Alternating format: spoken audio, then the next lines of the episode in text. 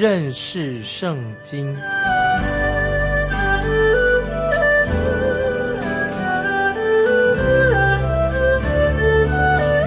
认识上帝的话，把上帝的话带到全世界。本节目是由认识圣经机构和环球广播电台联合制作，欢迎收听。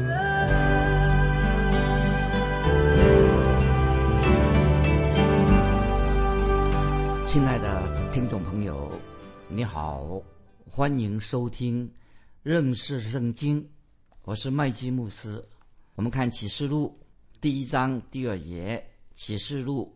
第一章第二节，约翰便将神的道和耶稣基督的见证，凡自己所看见的，都证明出来。注意这句话，约翰啊，使徒约翰便将神的道和耶稣基督的见证都证明出来。这一节经文，它希腊文的这个原文的是讲到过去式时态啊，时间是讲过去。使徒约翰他把他自己当做。一位读者，就是他自己是从读者角度来回顾之前所看见的事情。听众朋友，你了解吗？那这里这节经文启示录一章二节特别提到神的道，神的道是指谁呢？就是耶稣基督。耶稣基督所启示的内容，启示的内容，启就是跟启示的内容，就是讲到基督就是永生之道。那么，基督永生之道向我们启示的时候，就是是什么呢？就成为活泼大有功效的道啊！所以今天我们能够明白启示录告诉我们的话，成了活泼有大有功效的道。我们继续看一章第二节，这个下面继续讲的这个启示录一章二节和耶稣基督的见证。注意这这节经文第二节这是什么意思？耶稣基督的见证。约翰在他的见证，他用过“见证”这两个字。注意，使徒约翰他在约翰福音里面，还有在启示里面，用“见证”这两个字，一共有多少次呢？用了九十次，其中有五十次出现在哪里呢？就出现约翰福音。约翰福音的作者就是使徒约翰，五十次出现在约翰福音。那么其他的四十次啊，就是在。启示录出现的啊，我们继续看启示录一章二节所强调的一章二节下半说什么呢？凡自己所看见的，所以这里重点在哪里呢？就是约翰使徒约翰自己亲眼所看见的事情，所亲眼看见的意象，使徒约翰就把他所看见的意象用文字把它描写出来。所以我们读启示录的时候，听众朋友。应当把它当成看电视节目一样啊，有图像，好像有图像已经向我们显明出来的。所以我们知道启示录是有史以来第一个电视节目，那么对我们今天基督徒非常有益处的一个电视节目啊，可以看得见的。那么这个节目谁来制作呢？就是我们的父神，天上的父，他制作了这个电视节目。父神又借着他的爱子耶稣基督来。先给赐给天使看啊，让天使也看这个电视节目，然后呢，天使啊这个使者再转给使徒约翰看，那么使徒约翰呢就把他所看到的写下来，让我们今天我们基督徒我们可以看得见。听众朋友，你就是观众啊，可以明白启示录的意义。使徒约翰不但他亲眼看见，不但是听见，而是亲眼看见的，所以他。亲耳听见，亲眼看见，这是很重要的。那么有时我还这样一个幻想啊，我自己所想出来的。也许他不但是听见看见，而且还闻到一些香味。那么因为从启示录当中，你会闻到一些特别的味道。那现在我们先来看下一节经文，请看启示录一章三节，一章三节，念这书上预言的和那些听见。又遵守其中所记载的，都是有福的，因为日期近了。听众朋友，启示录一章三节啊，这经文对我们太重要了。意思就是说，我们读启示录，今天听众朋友，你读到启示录，你就是一个蒙福的人。启示录当中特别我要接接下来讲的，启示录当中一共有七个福，七福，这是第一个提到的福。所以启示录一章三节说，念这书上预言的是有福的。听众朋友，你就是一个有福的人，因为读到启示录。或者我们教导启示录、读启示录都是有福的人，我们都要蒙福。记得我们今天听到这个广播节目读启示录，就是让我们要听众、听众讲的、听众听的都要蒙福。读的人蒙福，听的人的蒙福，还要做什么呢？也要遵守启示录当中的教训，不光是要听啊，要遵守。才是一个有福的人啊！所以这里我们做一个小小的结论啊，这个福分怎么会蒙福呢？怎么会得到祝福呢？从三方面：读的蒙福，听的蒙福，遵行的蒙福。所以要读、要听、要遵行。所以我认为这是启示录是让人特别蒙福的末一本一卷书。那么这是约翰使约翰啊说的很清楚。最后，我们看启示录一章三节，最后说：“因为日期近了。”这是指什么呢？这不是说啊，启示录呃都已经结尾了，到这里呀就啊结尾了。那不是，这里结尾是乃是提到在今天这个时代就会发生这样的事情。那所以我们知道，说其实都不是一定讲到最后的事情，也是讲到在今天这个时代就会发生的事情。但是我们知道，啊，我们特别先提到，已经发生过，过去发生过什么呢？就在五旬节的时候，五旬节在使徒行传五旬节的时候啊，当时教会啊建立之后，我们就知道五旬节的时候圣灵降临下来，教会建立的主耶稣在天上的事工，因为主耶稣已经定十字架回到天上去了，天上的事工就从五旬节。教会建立之后，就启动了，启动了，啊，主耶稣在天上啊所做的施工。所以在启示录第一章，我们就看见什么荣耀基督的意象，关于耶稣基督这个意象看到了。我们有看到，然后又看到什么呢？看到耶稣基督所要进行的工作，在天上，主耶稣要开始启动他的工作了。然后我们再看到什么呢？我们再看到基督未来，看到基督未来。幕后的日子将要做的施工啊，所以启示录这卷书是非常的奇妙，让我们更多的明白主耶稣定十字架升天之后，已经在五旬节启动啊他的工作了。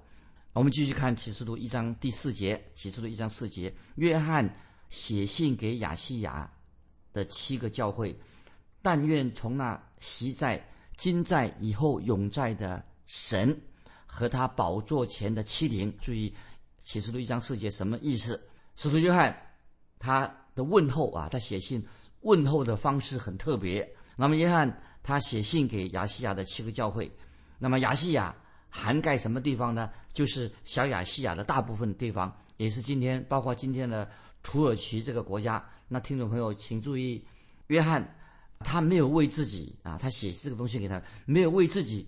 冠上任何的头衔啊，他没有用什么头衔，他是使徒，那他的他的头衔是什么？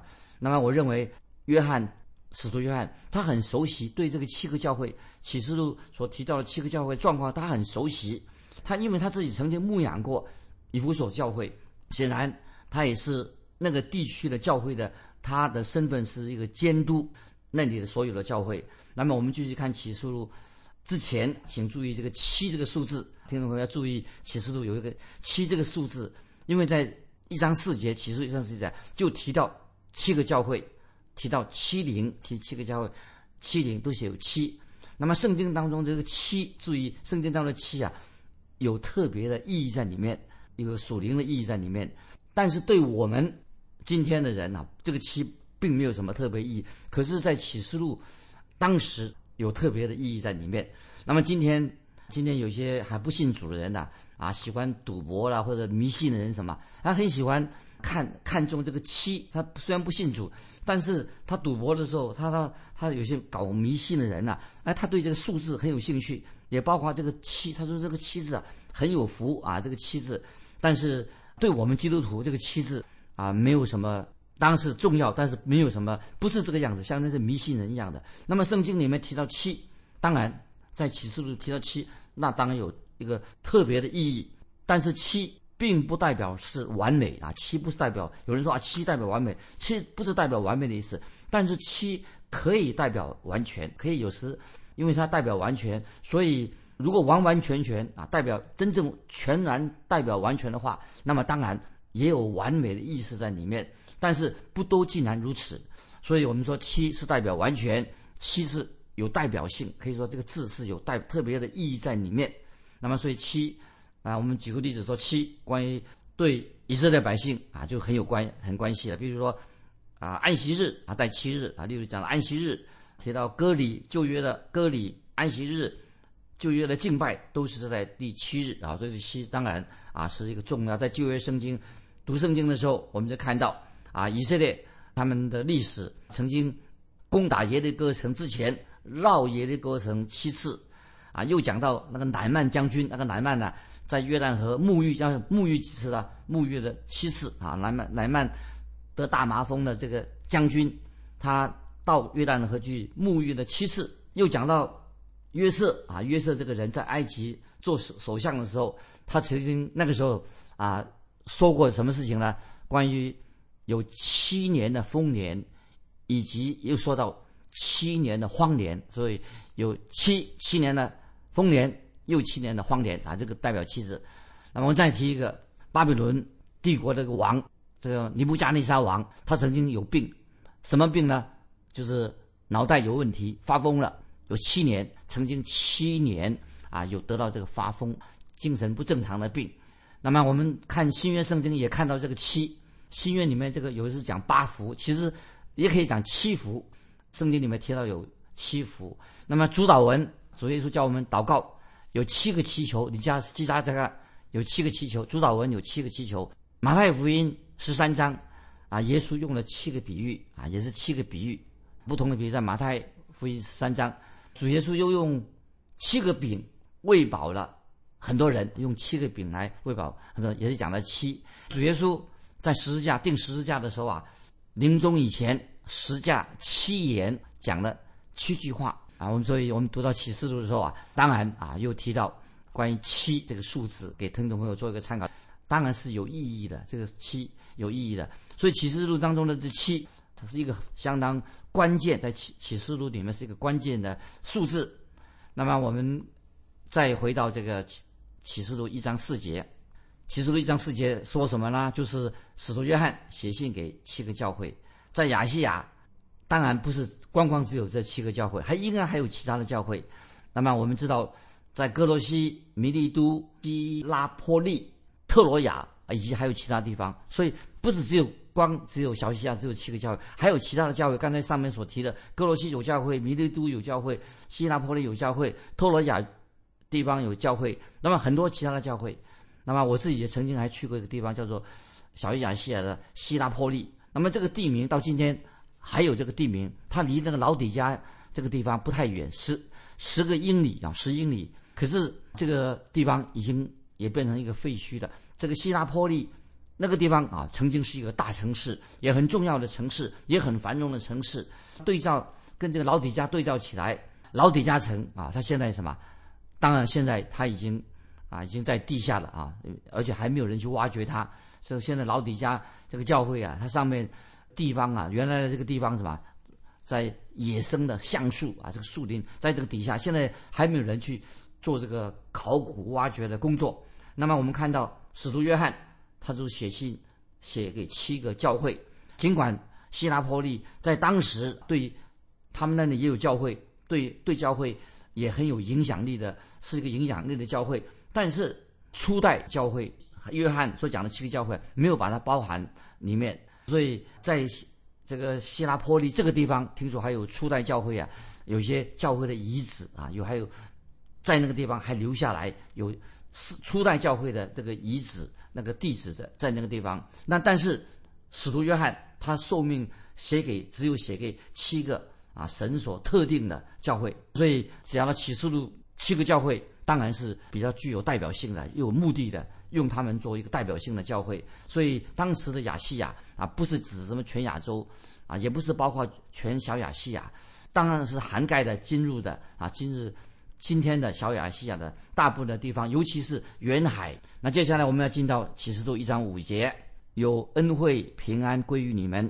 恩惠，希腊文的问候的是用恩惠来问候语，平安呢是希伯来人啊希伯来的问候的言语啊。那么当然，这个恩惠怎么来的了？平安怎么来的话，当然是来自恩典，来神的恩典。所以恩惠恩典是一切祝福的源头，源头就是恩惠，所以才有平安。所以启示录向我们彰显了神的恩惠。所以我们基督徒读启示录的时候，心里面不要常常战战兢兢，很害怕啊！现在现在有的基督徒心里面呢，这个怕那个怕，不要心神不宁，不要害怕，因为神已经是给我们基督徒心中有了神的平安啊，有神的恩惠，有平安。那这个问候来自谁呢？这个问这个问候来自哪里的？他说来自神和他宝座前的七灵，就是神自己，还有圣灵，那么三位一体的真神，那么把这个。恩惠平安赐给我们，所以七灵就是指圣灵的意思。那么也可以说，七灵也指金灯台，可以说旧约的金灯台，圣殿里面金灯台的七盏灯。以后我们还会解释这方面的。所以启示录一章四节后面这个很重要啊！但愿那个习在、今在、以后永在的神啊！所以这里再一次强调，我们的神啊是什么呢？是永能的神，有神性。强调神的永能跟神性，这里提到很清楚的，提到三位一体的真神的每一位啊，所以父子圣灵都提到了三位一体的真神提到了。接下来我们看启示录一章五六节，第一章五六节，并那诚实做见证的，从死里首先复活，为世上君王元首的耶稣基督，有恩惠平安归于你们。他爱我们，用自己的血使我们脱离罪恶。又使我们成为国民，做他父神的祭司。但愿荣耀全能归给他，直到永永远远。阿门。啊，这五六节我们来做简单的解释。那请注意这两节经文提到主耶稣他的头衔，他有哪几个头衔呢？啊，第一个头衔说他是诚实做见证的。我们知道耶稣基督他是启示录当中他的事实的见证非常可靠。那么这些事实都跟主耶稣有关系，主耶稣也是为自己做见证。所以今天啊，我们要信任一个人不容易，但是我们可以完全的信靠主耶稣基督。这是第一个五六节说明了。第二，讲到主耶稣他是从死里复活的。那么首先这个原文讲到是跟救赎有关系，耶稣是从死里复活，跟救恩有关系。所以主耶稣是第一个从死里复活的，而且他是永远活着。那么令我们很感动。我们知道主耶稣被怀啊生下来，他玛利亚怀孕啊生子，把耶稣，但是他母亲玛利亚逃不过死亡，他会过世。但是耶稣是什么？耶稣却能够出死入生。所以主耶稣钉十字架死了，埋葬了，他复活了，出死入生。所以对主耶稣来说，坟墓坟墓也不会像一个。怀孕怀孕她的母父玛利亚一样啊，她不能够控管啊。主耶稣，主耶稣从死里复活了。那么主耶稣是唯一从死里复活、进入荣耀的那一位神，因为从来没有人有这样的经验。所以，我们今天凡是信耶稣的人，我们要一定有复活的盼望，跟主耶稣一同复活。这个接下来的经文的重点在哪里呢？这里就是我要现在要提提醒听众朋友，在《天上罗罗尼迦前书》四章十四节啊，提了很多次的《天上罗尼迦前书》四章十四节提到教会被提到天上，然后呢，又发生什么事情呢？主耶稣也启示给告告诉我们，就是主耶稣有一天从天上还要再来到地上，这是我们听众朋友明白的。主耶稣已经升天到天上了，当然主耶稣有一天从天上要还要再回来。第三啊，在启示刚才我们读的。五六节第三个重点，主耶稣是世上君王元首，告诉我们说，千禧年时代到来的时候，主耶稣他的尊位是什么呢？世上他是世上的君王元首，所以菲利比书二章九到十一节已经说明了，已经先说明耶稣的尊贵的地位。菲利比书二章九到十一节怎么说呢？所以神将他升为至高，又是给他那超乎万民之上的名。叫一切在天上的、地上的和地底下的，因耶稣的名，无不屈膝，无不口称耶稣基督为主，口称耶稣基督为主，使荣耀归于父神。这些经文，腓立比书二章九到十一节说的好吧？使荣耀归于父神，无不虚对耶稣基督无不虚膝，口称耶稣基督为主，使荣耀归于父神。啊，这是我们第三点啊的重点。第四，我们看到启示录一章五六节说到第四，说到他爱我们，是指什么意思呢？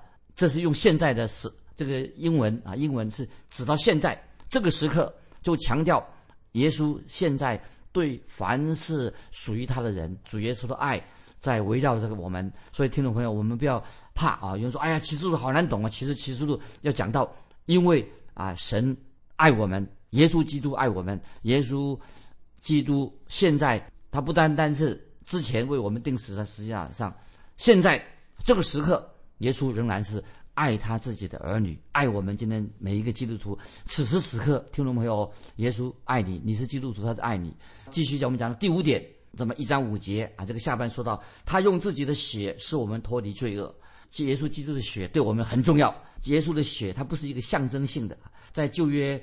利未记已经很清楚了啊！利未记十七章十一节说到这个教导以色列百姓，他说活物的生命是在血当中。利未记十七章十一节说，因为活物的生命是在血，在血中，我把这血赐给你们，可以在坛上为你们的生命赎罪。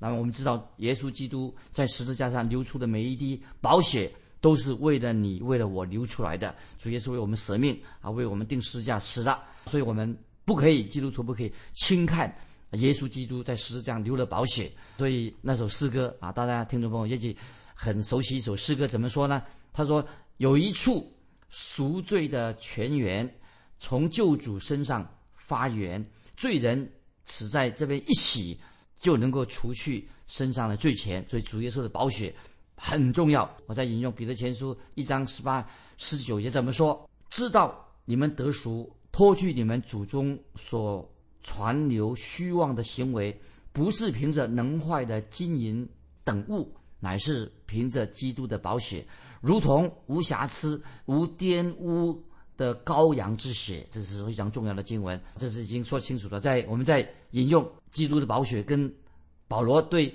提摩太。